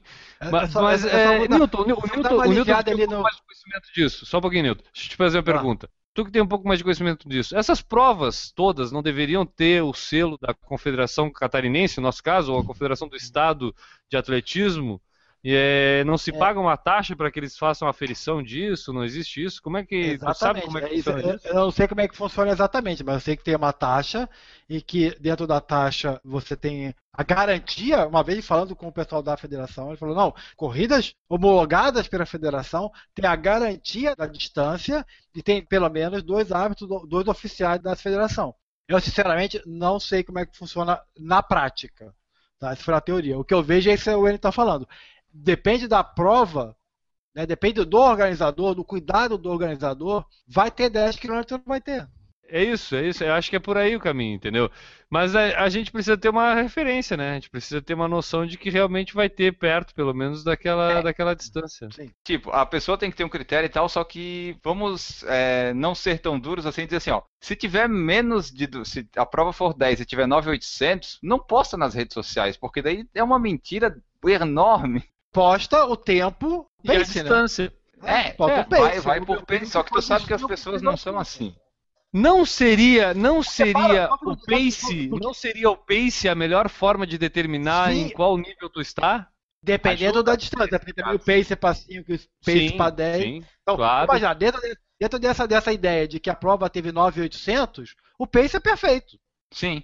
Não vai, não vai fazer diferença nenhuma. Ah, eu conseguiria ir mais rápido que ali 200 metros, sabe? Papo boi dormir, né? Uma extrapolação te, te agradaria, Enio? Não, essa projeção é, é legal tu fazer pra ver quanto daria, só que tu não vai poder considerar essa projeção um recorde. Eu, eu Mas faço o cara em tem- provas O cara não... é teimoso também, né? Ele é teimoso. Coitado dos caras. O cara correu 9,997. Fez Não, o aí recorde ne- mundial. O É porque- o, cara, o cara tá com a medalha olímpica na mão. Ele chega e fala: Não, devolve essa medalha olímpica. Porque faltaram 3 metros. Mas sabe que nas eu, vou- eu vou maratonas... dizer uma coisa, teve, tem uma, teve uma prova da Track Field, eu não sei nem se não foi essa que eu fiz o meu recorde, tá, Enio? Já vou até te dizer. Que tinha 9,97. E foi falado até na época, era o, o Anderson, e eu tava ali numa conversa com ele, e ele mesmo falou que no dia que eles foram, no dia da corrida, ou no dia anterior em que eles estavam instalando o portal da chegada, ah, o shopping não deixou eles instalarem 30 metros 30 para frente, metros. que seria na posição que daria os 10 km certo. E aí eles foram obrigados a instalar ali naquela posição que era o máximo que eles conseguiriam. Como é que faz? Eles teriam que ter colocado o retorno um pouquinho mais pra frente lá no final. Mas, mas isso aí é um problema também que às vezes acontece. Tipo, a prova foi lá, pagou tudo, organizou certinho, mediu, colocou o portal. Aí vem a polícia, vem alguém e diz: Não, aqui não pode, tem que ser ali. Aí acaba com tudo e às vezes a culpa não é da prova, né? Mas daí vai fazer o quê? Tipo, ali na beira-mar do estreito, né?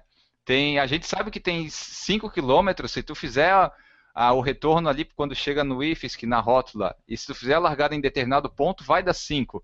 Só que eles nunca colocam o portal no lugar certo. Nunca alguém, alguém foi lá e mediu e deixou marcado, né, cara? Pelo amor de Deus, é tão Pois é. simples, né? Começando daqui e tal. São lugares que não precisava ficar medindo, né? A beira-mar daqui, a beira-mar de São José, a beira-mar do Estreito. Pô, devia ter a medição oficial saindo daqui, botando o portal exatamente aqui. Aqui vai dar um quilômetro, aqui vai dar tal. A beira-mar norte deveria ter, tipo, uma medição oficial da federação pintadinha ali, a tinta. Assim. Vai numa madrugada ali, pinta, pô, ia, não ia ter mais problema nenhum.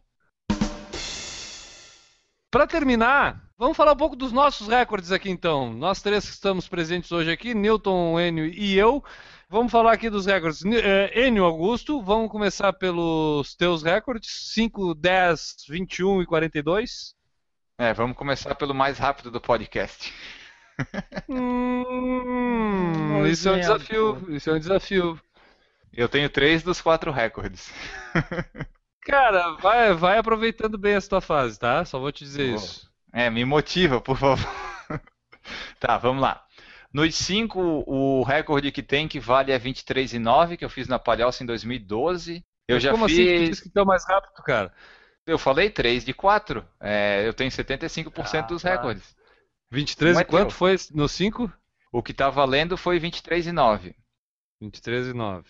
Tá. Isso. Vocês vão falar o de 5 de vocês ou eu falo todos os meus? Vamos, é, vamos falar do 5 então. Fala o teu de 5, Newton. 20 e 13. Mas não tinha 5, tinha 5, 4, 900. Não, 20, Então vai, 20, pô. quanto é que era 23 e? 23, né, Newton? Projetando 23, daria isso. uns 23 e 30. É, 23 e 30, tá bom. Tá de bom tamanho pra mim. 23 e 30. Bom, é, o meu é 22 e 20. O pace é o melhor pace da minha vida. Com 4 e 28 por quilômetro nos 5 quilômetros. Foram Bom. 22 minutos e 20 segundos. 4 e 28 meu pace. Temos um recorde do podcast aqui. É, ficamos por aqui. O podcast pode terminar. O que Vocês querem interessa falar é mais esse. alguma coisa? Vocês querem falar mais alguma coisa? É não, que não, no- fala- tá bom. Ó, Se- pessoal, tchau. Se tivéssemos que dizer quem é o Mofará, né? Quem é o recorde 5 mil aqui do podcast. É, Vamos falar com o é- recorre 10 e 21 também. então vamos lá, 5 quilômetros então, já foi. 10 quilômetros agora, Nênio? 45 e 46 em 2013. 45 e 46. É, Newton, 50 e 16. os meus 10 quilômetros são 46 e 17. Melhor tempo, pace de 4 e 38. Deu meu pace. Vai, vai definhando o ritmo, né? É uma bosta isso. Vai. Então 46, aqui ganhou o N. Ganhou o N, 45, 46. Temos que bater esse recorde aqui, Newton, tá? Eu tô tentando, isso aí tá foda. meia maratona. N Augusto, qual é o teu recorde na meia maratona? É, Só antes de eu falar, esse recorde da meia maratona que eu fiz, eu fiz sem relógio em Porto Alegre. Eu fiz baseado naquelas plaquinhas da Golden Force, sabe, de dois em dois, e algumas estavam apagadas. Eu não sei como é que eu fiz isso até hoje. Mas o recorde é 1 hora 41 e 49. Newton, Eu acho que é 1,53. o meu é 1,43 e 18. O pace deu 4,55. O... E na maratona? Na maratona, o meu é 3 e 59 e 41. Newton? O meu recorde de maratona é 4,35. O meu, ele é. E aí, é isso aí, acho que ficamos por aqui com, o tempo. né? E. Não, mas tipo, dá pra. Não, o qual meu, o da maratona é 4,57 e. quanto? Nem sei, 4,57. É, foi a única maratona que eu sobrevivi, né? Tá, mas vamos. Não, vamos não, te ajudar. 4,52. qua- Ó, ganhei 5 minutos aqui, 4,52. 4,52 e 41. Tá, mas vamos te ajudar. Qual foi o tempo da primeira maratona de cada um? Ah, não vale. Aí, não, aí que não vale sou eu. Aí que não vale sou eu, pô. Ah, Eu achei que eu ia perder. Ah, o Newton Ah, foi não, pior. cara. Não tem como. São Bom, tá, 17 eu- quilômetros rastejando, meu amigo. O Newton fez mais de 5 horas na primeira maratona dele. Eu fiz 4 e 54. Então tu foi melhor na primeira maratona. Ainda Primeira consegui maratona. ser pior do que eu, Enio. Eu queria saber o que, aconteceu contigo nessa maratona aí. Foi em casa, tomou um banho, voltou. Não, essa não foi a do bolo. Essa foi, foi a primeira, foi de ruindade mesmo. Então esses são nossos recordes, né? Exatamente. O do Maurício eu não sei quais são, depois ele fala. Depois ele manda pra nós aí. Bom, acho que era isso, galera. O nosso objetivo então é quebrar esses recordes. Eu pretendo agora, é, voltando da lesão, depois da cirurgia, a partir do ano que vem, eu pretendo a partir de janeiro começar a tentar buscar aqui esses recordes. O dos 5 km eu não vou tentar buscar, esse eu já larguei pras cobras mesmo. Esses 5 km aqui, deixa ele aqui. Se der algum dia, vai dar por acaso. Não vou tentar bater 5 km. Agora 10 quilômetros vai ser difícil, agora 21 eu quero e 42 com certeza, talvez um dia vai ser fácil baixar, mas vamos ter que tentar, né? Tem que correr de novo 42 quilômetros para conseguir fazer em menos tempo e registrar como recorde pessoal. E tu, Enio, teus objetivos aí? Temos objetivos de quebra de recordes pessoais sempre, né? Temos, por enquanto, enquanto eu tiver achar que eu tenho condições e que eu posso, todos eles estão na alça de mira para quebrar. O da maratona é o mais fácil pelo tempo, mas é o mais difícil pela minha falta de vontade. Porque a- nossos três tempos aqui de maratona, né, se a gente quiser e tal, a gente já consegue fazer. Só que a maratona tem tantas variáveis dentro que pode ser treinamento que vai ser jogado fora, e daí não vale a pena. E tu, Newton? Tens aí o objetivo do sub-50 no, no. Agora sub-49? É que sozinho o Tá. Newton não sabe correr, não dá para largar sozinho esse Não menino. adianta, cara, não adianta. Tá, o objetivo, olha, é o seguinte, é o de 5 km. Dá pra baixar alguma coisa, mas também é muito esforço, não sei se vale a pena. 10 km com certeza, baixa com certeza, a não sei que aconteça algum imprevisto. E o da minha maratona também. Da maratona acho que não baixa nunca mais, porque eu não sei se eu vou algum dia fazer de novo. Eu só vou fazer a maratona quando tiver certeza que eu consigo completar os 32 quilômetros em 3 horas. Certeza. Bom, isso aí é ritmo de 4 horas. É complicado. Sim, pois é, então. Só vou fazer quando for assim. Esse da. Esse. A maratona é esse problema, né, cara? É que tu tem que passar por tudo de novo, né? Tipo, não é só. Já fiz todo agora é só ir fazendo maratona. Não, tem que treinar tudo de novo, tem que ir lá no dia da prova, tem que passar pelos 5 km, pelos 10 km, pelos 15 km, pelos 20 km, pelos 25 km, pelos 30 km, pelos 35 km, pelos 40 km, tem que passar tudo isso de novo, né? Tipo, não é só correr aqueles últimos 5 km para ver se melhora o tempo. Ah, eu assim, a maratona, eu me lembro, eu me lembro todas as maratonas foram muito semelhantes.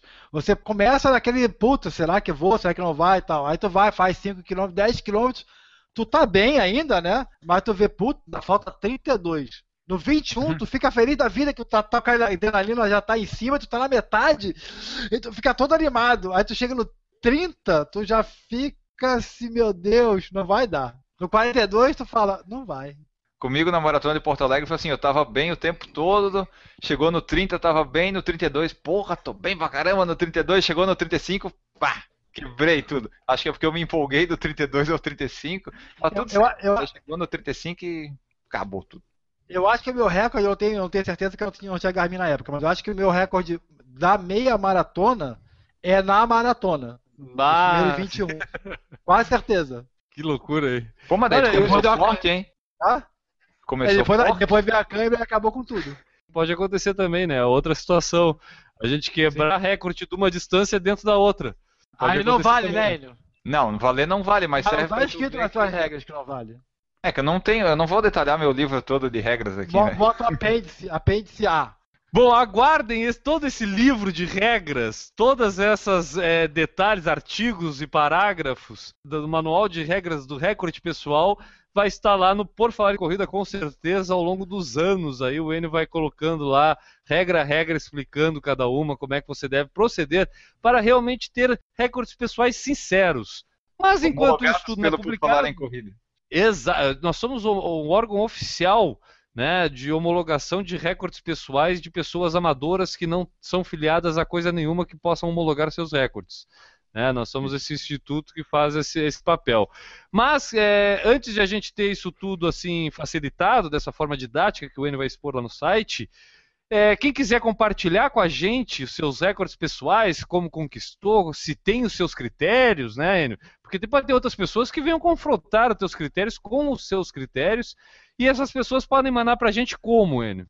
Então, se a pessoa concorda com a gente, se achou que eu falei besteira, se quer xingar a gente, vai lá no post da edição do site, no porfalarencorrida.com, vai estar tá lá o PFC 113 recorde pessoal e você comenta lá o que você quiser. É isso aí, então participem da gente, manda pra gente que a gente gosta de saber também qual é a, opinião de vocês. A gente expôs a nossa aqui, mas uh, o Por Falar em Corrida quer saber a opinião de todo mundo aí sobre recordes pessoais, vamos adiante seguindo o podcast rumo à linha de chegada. Antes de terminar, temos o calendário de corridas. Exatamente. Dessa vez um calendário bem magrinho, já que ninguém mandou corrida, a gente está usando as que vamos correr, né? Então vai ter a meia maratona internacional de Florianópolis, 11 de outubro, os 21, 10 e 5. Lá no maratonasbrasil.com.br você tem o link. E a sétima corrida de rua, cidade de Angelina, 28 de novembro, em Angelina, Santa Catarina, com provas de 5 e 10 quilômetros, inscrições no site corridadeangelina.com.br e lá estaremos fazendo a nossa transmissão ao vivo, antes, durante e depois da prova. É isso aí, eu tenho uma prova para anunciar aqui, cara. Peraí, deixa eu pegar aqui no meu calendário aqui. É uma okay. prova que eu recebi hoje. Tá, nós estamos aí em, em, contato forte agora com Portugal, nós estamos expandindo nosso, nossos, nossas cercanias, nossas fronteiras do Por Falar em Corrida. E a sugestão de prova aqui que eu tenho é a Trail de Ladeia, que acontece em Alvorge, na província de Ancião, lá em Portugal, no dia 11 de outubro, o Enio já sabe, 11 de outubro de 2015 O valor é de 8 euros, é uma prova trail de 25 quilômetros, tem a mini trail de 12 quilômetros, caminhada de 12 quilômetros também, tem um kit lá com a t-shirt, técnica alusiva ao evento, e prêmio para primeiro, segundo e terceiro classificados, masculinos e femininos, um presunto para o primeiro classificado. Essa é a sugestão de prova para o pessoal lá em, em, Portugal, agora em outubro, tá, Enio? 11 de outubro. Muito bom. Gostei do presunto. Primeiro classificado ganhou um presunto lá na prova em Portugal. Quem quiser mais informações é www.alvorge-trail.webnode.pt essa prova vai estar lá no nosso post. Quem quiser, vai lá, acessa o link, faça sua inscrição. Se estiver por Portugal, passando por Portugal, ou é de Portugal, pode aí participar dessa prova que a gente recebeu aqui para divulgar no Por Falar em Corrida. E quem quiser mandar a prova pra gente, né, Enio? Pode mandar que a gente divulga aqui sempre, né? Isso, manda a sua prova, o que você quiser, a gente divulga, porque a gente gosta de preencher esse calendário com corridas enviadas pela audiência. E Newton, o pessoal quiser saber corridas aí em Santa Catarina, no Paraná e no Rio Grande do Sul. Em Santa Catarina, todo mundo já sabe, www.corridassc.com.br. No Paraná, algumas pessoas sabem, www.corridaspr.com.br. E quando esse podcast for ao ar na semana que vem, já estaremos com o Rio Grande do Sul também, com www. Atenção que vai mudar. Não, não, para, para, para um pouquinho, para um pouquinho. Vamos criar um suspense aqui, porque semana passada eu escutei Ele já falou isso há três podcasts. Não, mas eu, disse, eu escutei disse... isso na semana passada e eu escutei o podcast ontem. Mas tá pronto. E tu dizia exatamente, não, quando esse podcast estiver no tá, ar, já está tá. Não, não, mas aí você é? falou isso umas três edições. Ah, já tá. falou isso. Tá. Então tá, vamos lá. É muita então, tá. informação. www.corridasbr com.br barra RS. Aê! Repita, por favor, qual é, qual é o site para corridas no Rio Grande do Sul? www.corridasbr.com.br barra RS. Teremos a partir de agora, talvez, aí um formato de, por exemplo, Corridas do Maranhão, corridasbr.com.br barra MA. E é bom que ao mesmo tempo a gente ensina aos nossos ouvintes as siglas dos estados brasileiros.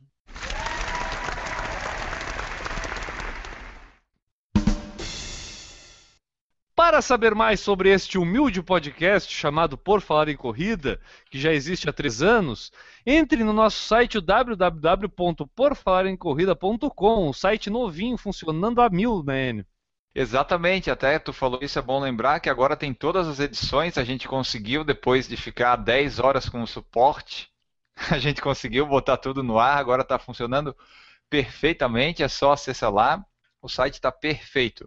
É, e se você quiser também associar sua marca, evento, corrida ou produto, agora aqui é o Por Falar em Corrida, com um site novo, todas as edições, tudo funcionando perfeitamente, envie sua mensagem lá através da seção Fale Conosco no site, por falaremcorrida.com, ou pode ser pelo e-mail por. E lembrando sempre, né, a nossa audiência cativa que está escutando esse podcast até o final, então é sinal que gosta do assunto. Indique para alguém. Conhece alguém que corre? Indica para essa pessoa escutar o podcast, né? Cada ouvinte do Por Falar em Corrida que conquistar mais um alguém para experimentar, não precisa nem escutar para sempre, mas diz lá, experimenta. Pô, acha aquela edição do podcast que tem a ver com a pessoa, né? Recentemente a gente fez algumas entrevistas legais aí, daqui a pouco isso pode motivar alguém. Apresente o Por Falar em Corrida. Chegamos ao final de mais esse podcast. Batemos algum recorde hoje, Enio? Eu acho que vai ser a edição mais longa e o editor vai ter um trabalhão com o tamanho do arquivo. Então te despede logo, cara. Tchau, Enio. Tchau. Vamos bater os recordes no 5, 10, 15, 42 e 21 em breve. Newton Generini, recorde mundial para terminar um podcast. Tchau. Tchau. A despedida mais rápida do Newton termina este podcast de número 113. Voltamos na semana que vem, mais descansados depois de tantos recordes. Um abraço a todos. Tchau. O menino do gongo esperou até agora, cara. Tu viu quietinho ali no canto ali para trabalhar. Tu viu que rapaz desobediente esse, né? Esse daí é o cast. Esse é o cast, né? Isso aí, é. exatamente. Errou! O relato da corrida e caminhada pela cura enviada pelo Renato. Opa! Errou! Além disso, Ó, o guri, o guri- eu, tenho que, eu tenho que chamar a atenção desse cara aí do, do pandeiro, esse aí que. Eu não sei como é que é o nome desse troço aí que ele toca, mas é um troço que faz tuc, pá. Ele tem, esse guri é muito ansioso, cara. Ele várias É. vezes ele toca em cima das pessoas, ele é ansioso, assim, ele, ele, fica, ele acha que a pessoa vai terminar, assim, se dá uma pausinha. Vai, por favor, desculpe, eu, eu vou depois chamar a atenção aqui do, do rapaz ali. puxa a orelha dele aí depois. Além disso, temos o nosso mailing list, onde Ó, você não pode é agora ainda, rapaz. Esse cara é chato, cara. Errou! Agora ele acertou, ó. agora, agora tu viu? Agora Foi Foi. chamar duas vezes a atenção dele aqui, ó. Ó, o guri tá sabendo da hora certa agora. Errou! Como de costume, Enio, vamos dar uma passadinha no que que se... acon- Como de costume, Enio, vamos... Valeu, aqui. Errou! Então tá, essas e outras curiosas notícias vocês podem encontrar lá no porfalarencorrida.com. Agora ele tá até meio atrasado, tu percebeu que ele tá meio devagar, já com medo, porque eu fui ali, dei dois safanão na orelha, aí o rapaz agora tá com, tá com, tá com medo de, de fazer batuque. É, daí eu, eu acerto lá na transmissão. Errou!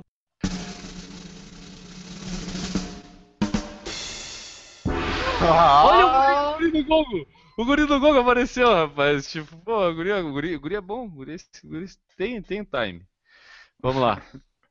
Vamos lá. Por falar em time, ó. Ah, o, eu acho que o nome desse gurizinho podia ser Pod. Qual deles?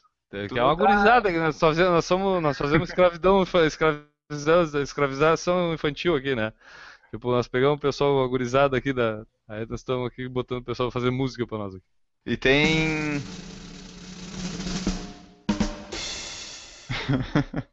eu lembrei do Pod por causa daquela piada lá do. que o Maurício passou pra gente via Twitter. Posso contar?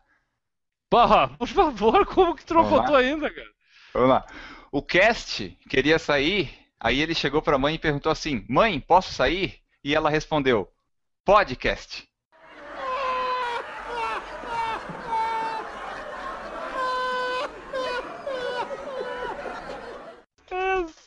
Sensacional! Muito boa essa. Essa você vai receber no seu grupo de WhatsApp. Errou! Nada mais velho que tu. Não, Não, Não mais é, novo. né? Não existe ninguém mais velho que eu. Errou! Vale recorde no treino? Peraí, peraí. Eu posso, posso fazer uma pergunta? Não, Então porque vamos- você pulou. Newton Generini, faça a pergunta, Newton. Você pulou ali, tio. Errou! Lembra quando a gente tinha o Tico e Teco que falava linha de chegada? Lembra? Os ouvintes lembram. Errou! Batemos o recorde de falar o recorde. Peraí, deixa eu ver se eu tô certo no roteiro aqui, se eu não esqueci de nada. que Agora eu fiquei... Ah, Não, faltou agora é. falar ali, peraí. Não, faltou falar o, pré- o preâmbulo final ali. you